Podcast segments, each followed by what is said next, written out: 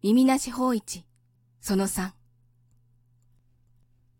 法一の戻ったのは、やがて夜明けであったが、その寺を開けたことは、誰も気がつかなかった。住職はよほど遅く帰ってきたので、法一は寝ているものと思ったのであった。昼の中、法一は少し休息することができた。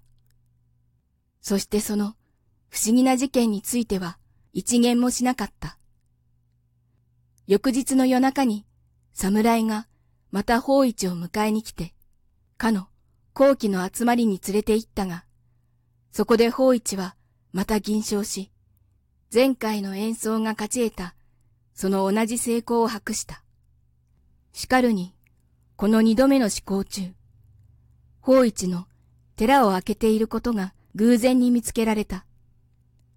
それで、朝戻ってから、法一は住職の前に呼びつけられた。住職は言葉柔らかに叱るような調子でこう言った。法一、私どもはお前の身の上を大変心配していたのだ。目が見えないのに、一人であんなに遅く出かけては剣難だ。なぜ私どもに断らずに行ったのだ。そうすれば、下男に友を刺した者に、それからまた、どこへ行っていたのかな？法一は言い逃れるように返事をした。お嬢様、ごめんくださいまし。少々使用がございまして、他の時刻にそのことを処置することができませんでしたので。住職は、法一が黙っているので、心配したというより、むしろ驚いた。それが不自然なことであり、何か良くないことでもあるのではなかろうかと感じたのであった。住職は、この盲人の少年が、あるいは悪魔に疲れたか、あるいは騙されたのであろうと心配した。で、それ以上何も尋ねなかったが、密かに寺の下男に胸を含めて、法一の行動に気をつけており、暗くなってからまた寺を出て行くようなことがあったら、その後をつけるようにと言いつけた。すぐその翌晩、法一の寺を抜け出していくのを見たので、下男たちは直ちに提灯を灯し、その後をつけた。叱るに、それが雨の晩で非常に暗かったため、次男が道路へ出ないうちに、法一の姿は消え失せてしまった。まさしく法一は非常に早足で歩いたのだ。その盲目なことを考えてみると、それは不思議なことだ。なぜかというに、道は悪かったのであるから。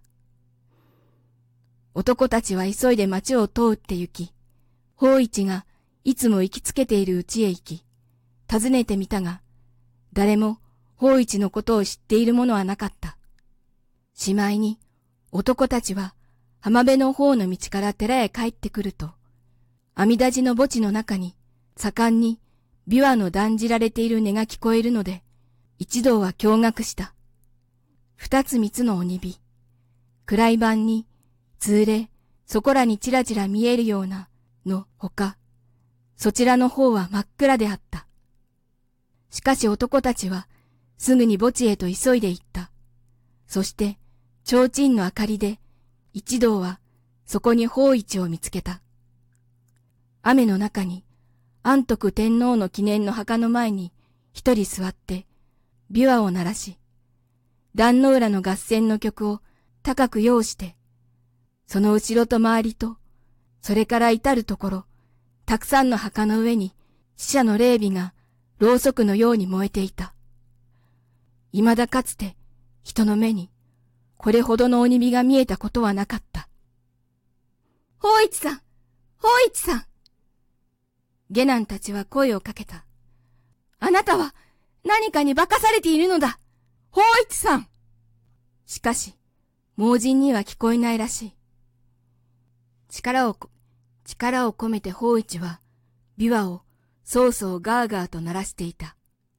ますます激しく、壇の浦の合戦の曲を用した。男たちは法一を捕まえ、耳に口をつけて声をかけた。法一さん法一さんすぐ私たちと一緒に家へお帰りなさい叱るように、法一は男たちに向かって言った。この後期の方々の前で、そんな風に私の邪魔をすると、容赦はならんぞ。事柄の不気味なにかかわらず、これには下男たちも笑わずにはいられなかった。法一が何かに化かされていたのは確かなので、一同は法一を捕まえ、その体を持ち上げて起こたせ、力任せに急いで寺へ連れて帰った。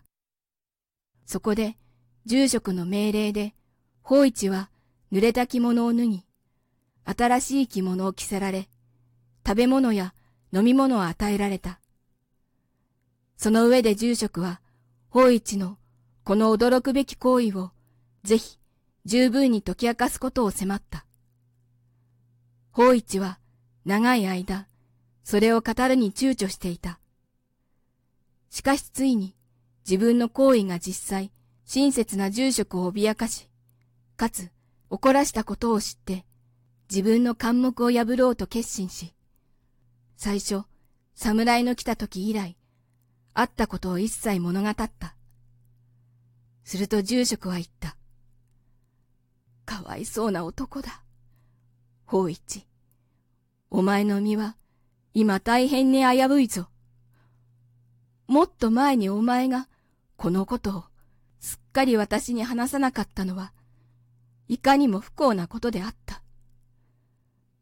お前の音楽の妙義が不思議な難儀にお前を引き込んだのだ。お前は決して人の家を訪れているのではなくて、墓地の中に平家の墓の間で世を通していたのだということに、今はもう心づかなくてはいけない。今夜、下男たちは、お前の雨の中に座っているのを見たが、それは、安徳天皇の記念の墓の前であった。お前が想像していたことは、皆幻だ。死んだ人の訪れてきたことの他では、一度死んだ人の言うことを聞いた上は、身をそのするがままに任したというものだ。もしこれまであったことの上に、またもその言うことを聞いたなら、お前はその人たちに八つ咲きにされることだろう。しかし、いずれにしても、早晩、お前は殺される。ところで、今夜私はお前と一緒にいるわけにはいかぬ。私はまた一つ、法会をするように呼ばれている。が、行く前に、お前の身を守るために、その体に教文を書いて行かなければなるまい。日没前、脳書とで法一を裸にし、筆を持って二人して、法一の胸、背、頭、顔、首、手足、体中、どこと言わず、足の裏にさえも、般若心経というお経の文句を書きつけた。それが済むと、住職は法一にこう言いつけた。今夜、私が出て行ったら、すぐに、お前は縁側に座って待っていなさい。すると迎えが来る。が、どんなことがあっても、返事をしたり、動いてはならぬ。口を聞かず、静かに座っていなさい。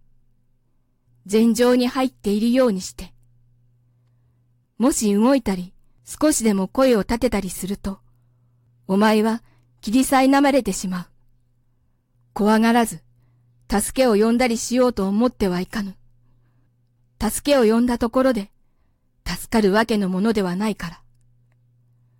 私が言う通りに間違いなくしておれば、危険は通り過ぎて、もう怖いことはなくなる。